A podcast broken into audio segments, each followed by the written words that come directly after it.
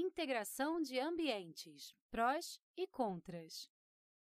A arquiteta Andréa Gonzaga, de São Paulo, lista motivos e cuidados necessários para aderir à tendência. Há anos, ambientes integrados ganharam força no Brasil.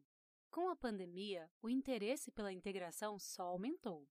Entre os motivos aparecem a busca por espaço e aumento do convívio familiar.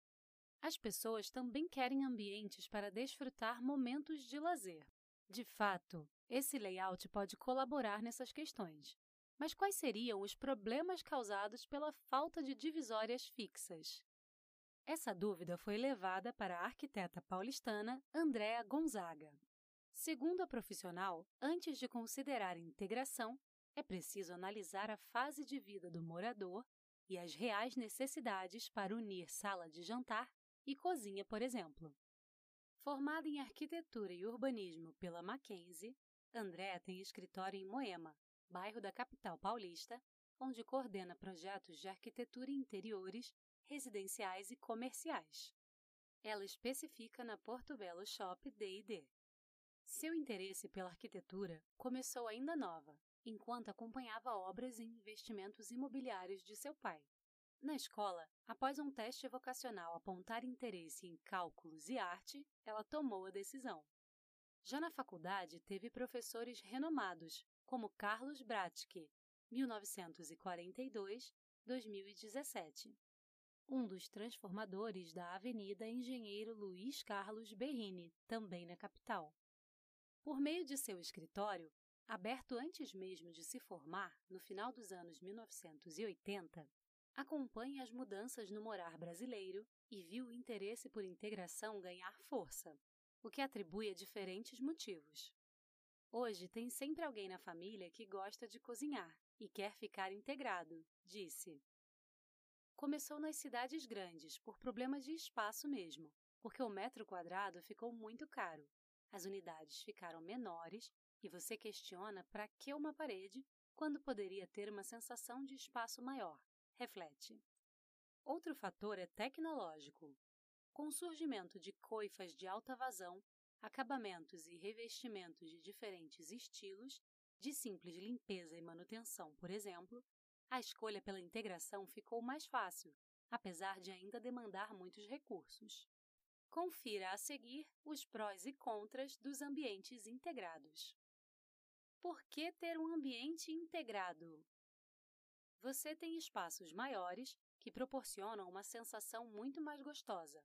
Uma sala, por exemplo, se está integrada com a cozinha, o ambiente é maior, disse André. Ela conta que as cozinhas são espaços de convívio e hoje há mais interesse das pessoas em cozinhar em casa. Se coloca até churrasqueira em apartamento, lembra? Tem a integração da família. É muito gostoso cozinhar vendo todo mundo. Outro ponto positivo é a versatilidade de ambientes integrados. Com a instalação de uma porta de correr, uma sala de jantar vira um amplo salão com múltiplas funções, ótimo para receber amigos. E com a porta você vai poder ter momentos com isolamento, disse. Às vezes, por causa do tamanho da casa, com funcionário e crianças, em alguns momentos da evolução da família, será necessário o ambiente fechado. Andréa conta que houve um avanço na área de marcenaria e diferentes aparatos que permitem que essas portas de correr não criem obstáculos no piso, por exemplo. O mesmo ocorre com revestimentos, que também deverão fazer parte de um projeto de integração. Afinal, o mesmo piso da área da cozinha servirá para a sala em muitos casos. Ela cita como exemplo os que interpretam mármore. Ele leva a sofisticação de um material que você usava na sala para a cozinha também, disse. Desvantagem dos ambientes integrados. Uma das maiores desvantagens do ambiente integrado é a perda de privacidade. Cheiro se resolve com tecnologia, pontua André, mas muitas vezes você tem que isolar a cozinha porque vai ligar um liquidificador ou usar a panela de pressão. Se você não trabalhar com o mobiliário para ter esses momentos de isolamento na integração, não vai funcionar.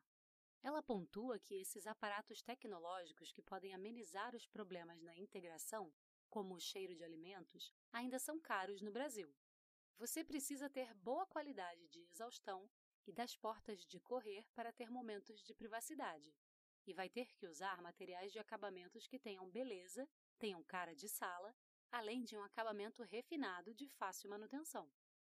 Outro ponto importante, principalmente em integração em sacadas, é considerar o isolamento térmico, como cortina e películas para o vidro.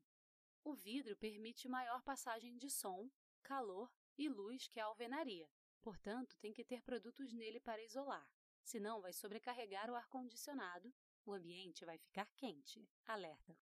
Hoje, existem películas de alta eficiência que cortam 70% de UVA e UVB e não queimam o mobiliário e seguram o calor.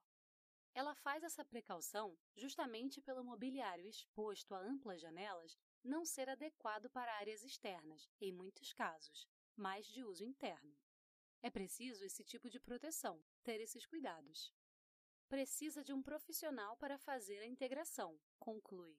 A integração é legal quando tem projeto pensado, com soluções técnicas envolvidas. Precisa de obra, precisa ligação com o projeto de interiores, que seja definido onde vai ficar sofá, cadeira, mesa. Aí você terá uma casa bem resolvida, com conforto, conclui.